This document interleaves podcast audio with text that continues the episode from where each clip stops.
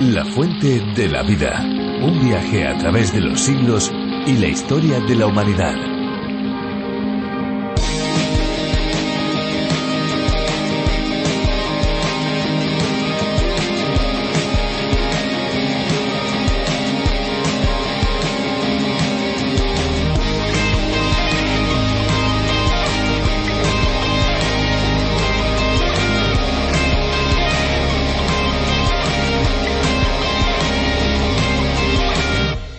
Subterránea representa una fracción importante de la masa de agua presente en los continentes y se aloja en los acuíferos bajo la superficie de la Tierra. El volumen del agua subterránea es mucho más importante que la masa de agua retenida y aunque menor al de los mayores glaciares. Las masas más extensas pueden alcanzar un millón o más de kilómetros cuadrados como el acuífero Guaraní, por ejemplo.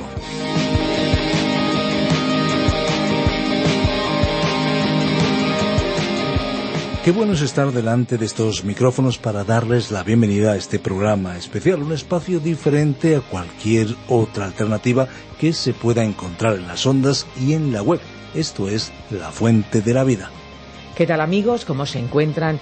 Pues nosotros aquí, tanto Fernando Díaz Sarmiento como una servidora Esperanza Suárez, y sin olvidarnos de nuestros técnicos de sonido, contentos y felices de poder colaborar en este espacio que se emite no solo en España, sino en más de 80 países. ¿Quieren saber cómo suena el espacio en otros idiomas? Por curiosidad, yo creo que sería interesante, ¿no creen? Pues vamos a ver cómo se oye, por ejemplo, en Zulu. Amazwi okuphila.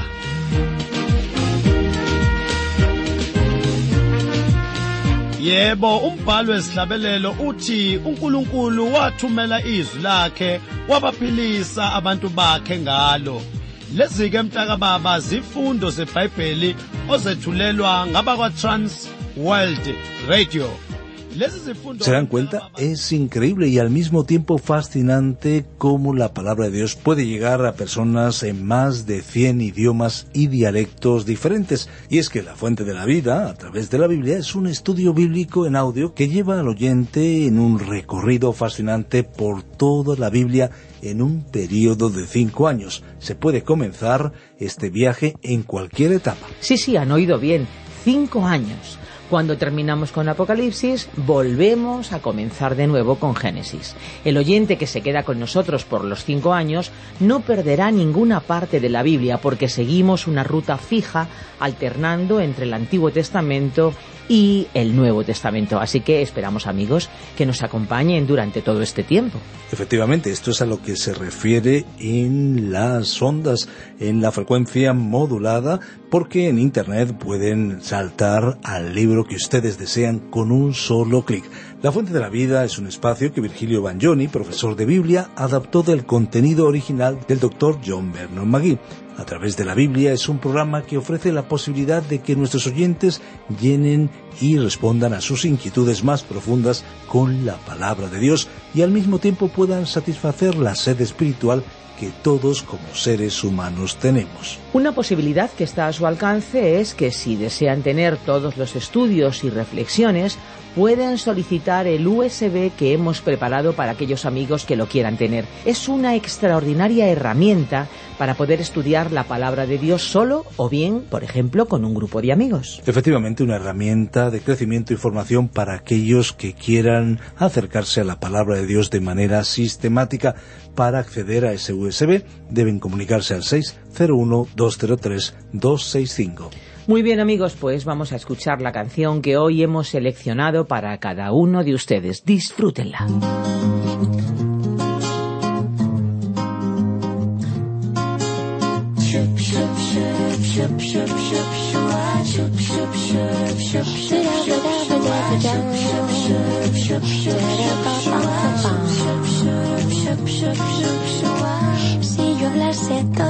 Las lenguas que suenan en la tierra, o si tuviese profecía y entendiese los misterios de toda ciencia, de nada sirve si amor no tengo, yo sería como metal que resuena al hablar cualquier lengua. Nadie escucha serían mis palabras aunque moviesen montañas.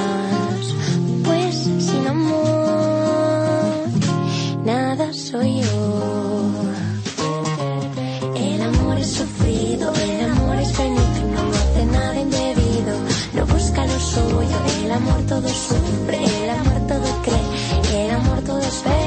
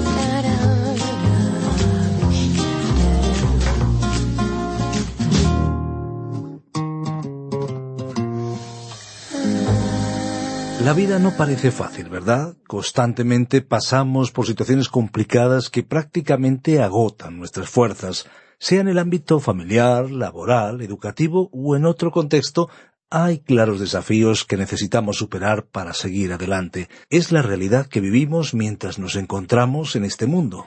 Pero tenemos una esperanza verdadera de que llegará un día en que estaremos junto a Dios libres por fin de todos los problemas que la entrada del pecado en el mundo ha ocasionado. Eso es así porque estaremos en un lugar en el que el pecado no tiene cabida. Lo dice la Biblia, lo dijo Jesucristo. Aprendamos, amigos, sobre la esperanza que tenemos a través de Jesús en los versículos 3 al 6 del capítulo 1 de la primera carta de Pedro. Una esperanza que nos permite vivir la vida aquí y ahora de manera diferente y enfrentar el futuro con propósito, con destino, con ilusión. Sigamos estudiando este libro tan interesante. Si usted se ha subido a este tren radiofónico, le damos la bienvenida. Recuerden que pueden seguirnos en nuestra web www.lafuentedelavida.com y también a través de nuestra aplicación La Fuente de la Vida para Android y para iPhone. Es una aplicación multilingüe que permite escuchar tanto en español como en otros idiomas. Pueden también, por supuesto, comunicarse al 601 2032 65 con sus mensajes de texto, mensajes de voz. Díganos desde cuándo nos escuchan, desde dónde y desde qué plataforma, bien emisora de FM o plataforma digital. 601 2032 65. Escuchamos ya el mensaje de hoy. La fuente de la vida. Estimado oyente, hoy continuamos nuestro recorrido por el primer capítulo de esta primera epístola universal del apóstol Pedro. En la parte final de nuestro programa anterior, dedicado íntegramente al versículo 2 de este capítulo, destacamos lo siguiente. El apóstol Pedro escribió en este segundo versículo del primer capítulo unas palabras claves. Gracia y paz os sean multiplicadas. A causa de la obra de la Trinidad, porque Dios pensó en usted, Cristo murió por usted y el Espíritu ha venido a morar en usted para regenerarle, para poder hacer de usted una nueva persona. Y ahora Dios puede salvarle por su gracia. Y el versículo dos finaliza con las siguientes palabras del apóstol. Gracia y paz os sean multiplicadas. Sin la gracia de Dios usted nunca conocerá la paz que sólo Él puede dar. Estimado oyente, si usted no cree que Cristo derramó su sangre por sus pecados, no podrá tener paz en su corazón. No es necesario que nos diga que no disfruta de esa paz. La paz, la certeza y la alegría vienen cuando usted sabe que sus pecados han sido perdonados. El apóstol Pablo no estaba hablando de algo que era simplemente una teoría. Este pescador rudo conocía la gracia y la paz a través de la sangre de Cristo porque Jesús mismo le había hablado de ello. La conocía porque había visto morir a Cristo, había contemplado cómo lo sepultaban y después vio al Cristo resucitado. Y este hombre que había sido indeciso, había llegado a ser un hombre con un carácter firme como una piedra. Este hombre pudo ponerse en pie en el día de Pentecostés y predicar sobre la muerte y resurrección de Cristo. Pudo ser llevado a la cárcel, ser perseguido, fue capaz de escribir una carta como esta y finalmente fue crucificado por causa del Evangelio. Después de haber pasado algún tiempo considerando el segundo versículo de la carta del apóstol Pedro, estamos seguros de que usted estará de acuerdo con nosotros en que el apóstol ya no era un pescador ignorante. Él pudo exponer en esta obra las importantes doctrinas de la elección, la presciencia o conocimiento previo y la predestinación. Todos estos grandes conceptos se encuentran del lado de Dios y ninguno de nosotros puede ofrecer una explicación final. Estamos tratando con un Dios infinito que conoce todas las cosas. Su conocimiento previo de la totalidad de los factores y circunstancias implica que conoce cada plan que se puede imaginar y que Él sabe exactamente lo que va a realizar. Reiteramos que estamos tratando con un Dios infinito. Usted y yo tenemos una mente limitada. No creemos que un cerebro como el nuestro pueda comprender al Dios infinito del universo. Ya que Él es omnisciente y conoce todas las cosas que es posible conocer, es decir, lo que está sucediendo y todo lo que podría suceder, estamos confiando en Él y tenemos la intención de continuar en esa dirección. Nos disponemos entonces a comenzar nuestra lectura y comentarios bíblicos de hoy. Observamos aquí que Pedro dirigió una mirada hacia el pasado y dijo en el versículo tres de este primer capítulo Bendito el Dios y Padre de nuestro Señor Jesucristo, que según su gran misericordia nos hizo renacer para una esperanza viva por la resurrección de Jesucristo de los muertos. La palabra bendito que aquí se utilizó es una palabra diferente a la palabra original traducida en el Sermón del Monte como bienaventurados. En este pasaje la palabra griega es aquella de la cual proviene nuestra palabra elogiar, que en realidad significa alabar. En el Nuevo Testamento esta palabra nunca se usó como referencia al hombre. Dios no elogia al hombre, pero el hombre ha de alabar a Dios y como dice aquí, Él es el Padre.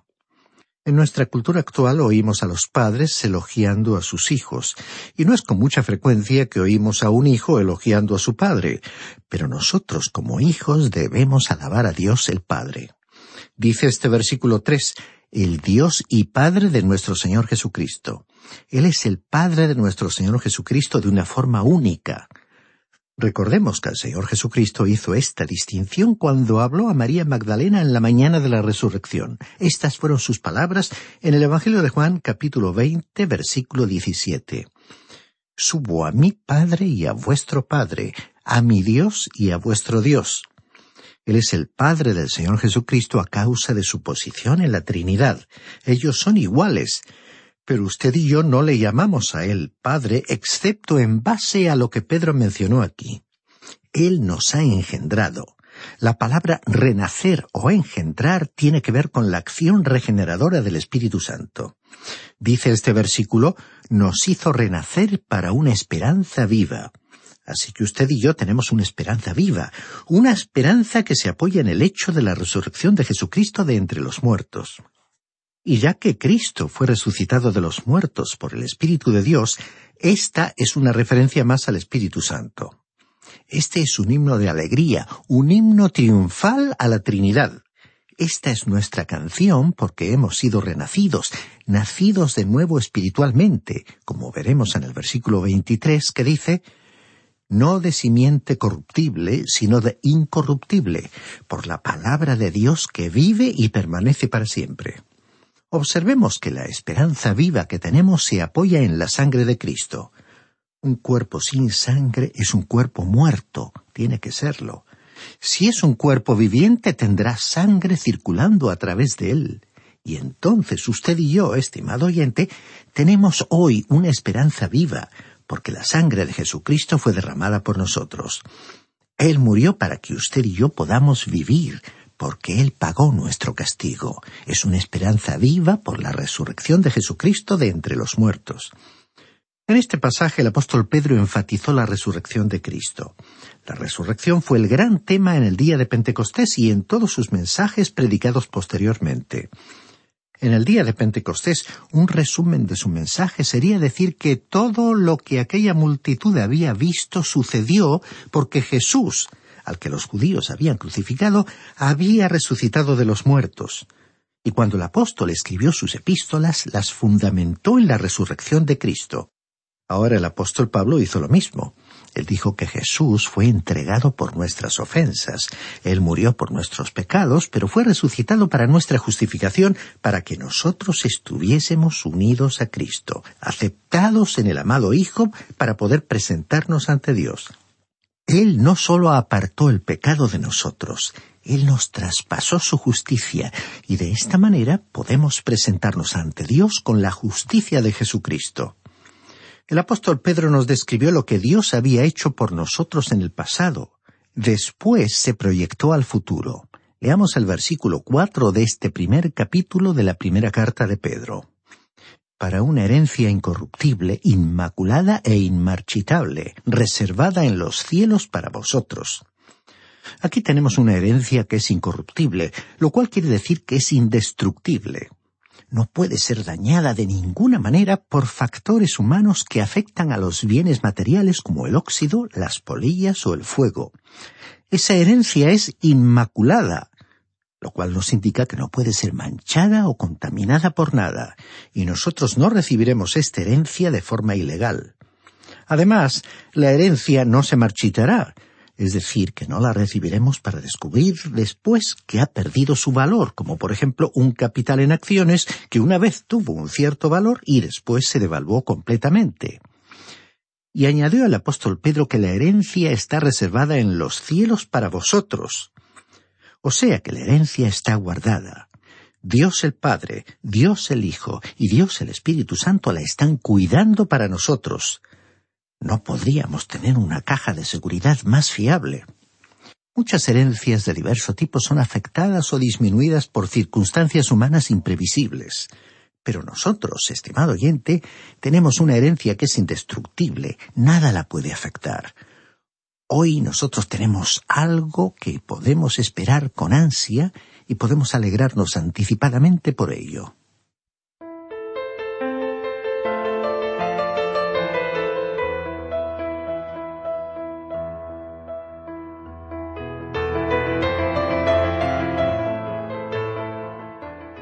Para ayudarnos a entender este versículo sería bueno recordar que el apóstol Pedro estaba pensando en los judíos cristianos que estaban sufriendo persecución y dificultades por causa de su fe.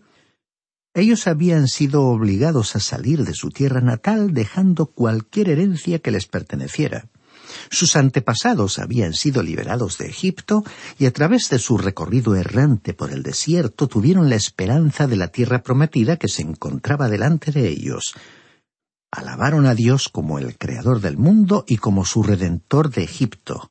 Sin embargo, los creyentes a quienes el apóstol estaba escribiendo, así como usted y yo hoy, alabaron a Dios como el Padre del Hijo que se encarnó, el Señor Jesús, el autor de la nueva creación y de una redención espiritual. Además, Él le proporciona una esperanza viva, una esperanza que nunca morirá. Él nos ha engendrado, nos ha hecho renacer y nos ha convertido en sus hijos por medio de la obra regeneradora del Espíritu Santo. Y también nos ha reservado una herencia, no en la tierra, sino en el cielo. Esa herencia es imperecedera, indestructible, y ningún enemigo nos la puede arrebatar. Ante la realidad futura de esta herencia, alguien expresó este pensamiento. Siempre será nueva, nunca se deteriorará. Nunca vendrá la noche, siempre será de día. Cuánto alegra mi corazón con un gozo que no se puede describir al pensar en un lugar donde nada llegará a envejecer. Hasta aquí la cita. Desgraciadamente, en este tiempo nuestra atención ha sido desviada de aquello que es futuro porque se coloca demasiado énfasis en el presente. Continuemos leyendo el versículo cinco de este primer capítulo que sois guardados por el poder de Dios mediante la fe para alcanzar la salvación que está preparada para ser manifestada en el tiempo final. Aquí hay una frase clave, guardados por el poder de Dios. Y esta frase enfatiza el poder protector de Dios. La palabra guardados, es decir, protegidos por su poder, nos deja una sensación de seguridad frente a todo aquello que, a nuestro entender, amenaza nuestra supervivencia en este mundo. Eso mismo dijo el apóstol Pablo en su carta a los Filipenses capítulo 1 versículo 6.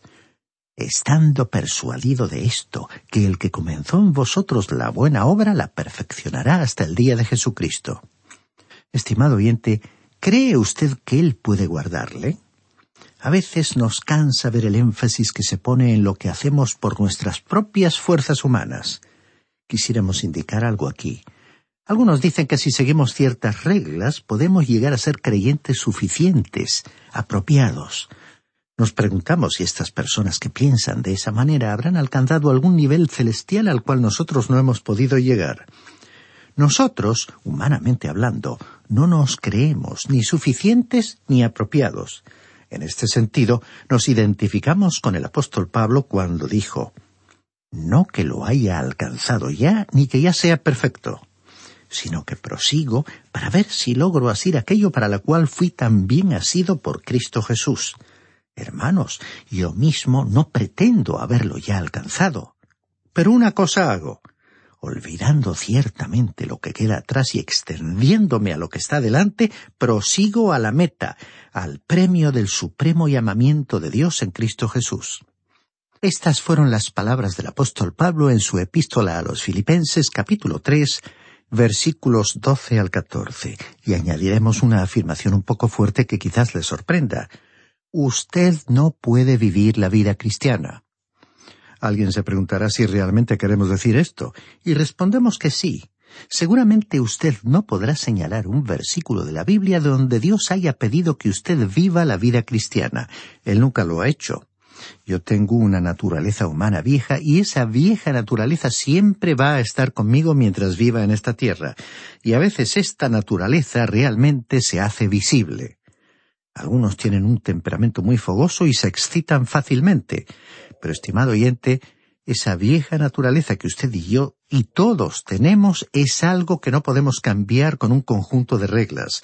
Es imposible mejorar la vieja naturaleza por nuestras propias fuerzas. La única forma que existe para que usted pueda vivir la vida cristiana es dependiendo del poder del Espíritu Santo y por el hecho de que usted está siendo guardado por el poder de Dios hasta el mismo día en que usted sea entregado a Él en el cielo. Como vamos a ver más adelante, esto tiene que ver con una relación personal con Cristo Jesús.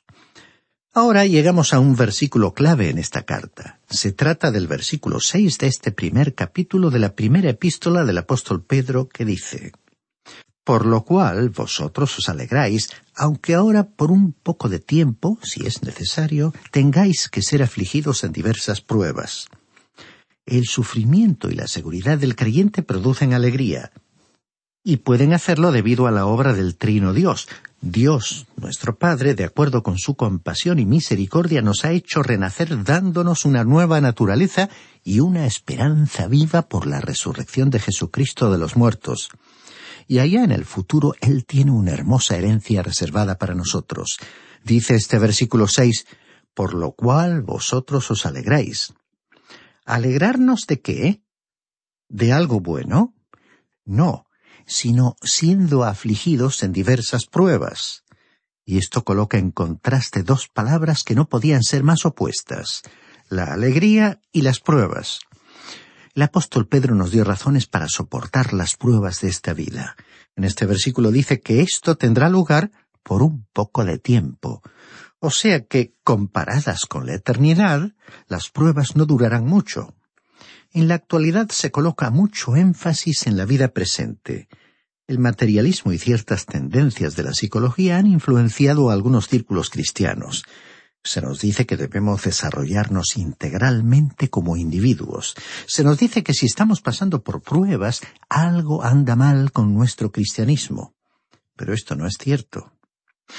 En vez de tanta introspección, deberíamos estar proyectando nuestra mirada hacia el Dios grande que tenemos y a la gloriosa herencia que Él tiene preparada para que al llegar a su presencia la recibamos. Deberíamos interrumpir todos los intentos por mejorar nuestra vieja naturaleza por medio de los esfuerzos de nuestra naturaleza carnal. Dios es el que está a cargo de mejorarnos. Él es quien está tratando de conducirnos hacia la madurez en nuestra vida cristiana. Y la forma en que Dios nos mejora pasa por experimentar diversas pruebas y sufrimientos. En el estudio de libros anteriores se nos ha dicho lo mismo. Jesús dijo que nuestro ánimo no se abatiera y que en este mundo tendríamos aflicción. En la carta a los Hebreos hemos leído que Dios nos prueba a través del sufrimiento y las dificultades. El apóstol Santiago escribió sobre las pruebas que provienen de Dios. Y el apóstol Pablo tuvo mucho que decir acerca del sufrimiento. Y ahora vemos que el apóstol Pedro continuó en esa línea de pensamiento. Sabemos que no es en absoluto popular enseñar que Dios nos probará y nos conducirá hacia la madurez por medio del sufrimiento. A las personas las estimula el pensar que ellas son importantes, que pueden lograr muchas cosas a través de sus propios esfuerzos. Estimado oyente, no somos nada hasta que el Espíritu de Dios comienza a actuar en nuestros corazones y vidas. No tenemos nada que ofrecer a Dios. Es Él quien nos ofrece todo. Estimado oyente, vamos a detenernos aquí por hoy. Continuaremos con nuestro estudio en nuestro próximo programa. Mientras tanto, le sugerimos leer todo este capítulo 1 de la primera epístola del apóstol Pedro para estar mejor informado de lo que consideraremos en nuestro próximo estudio.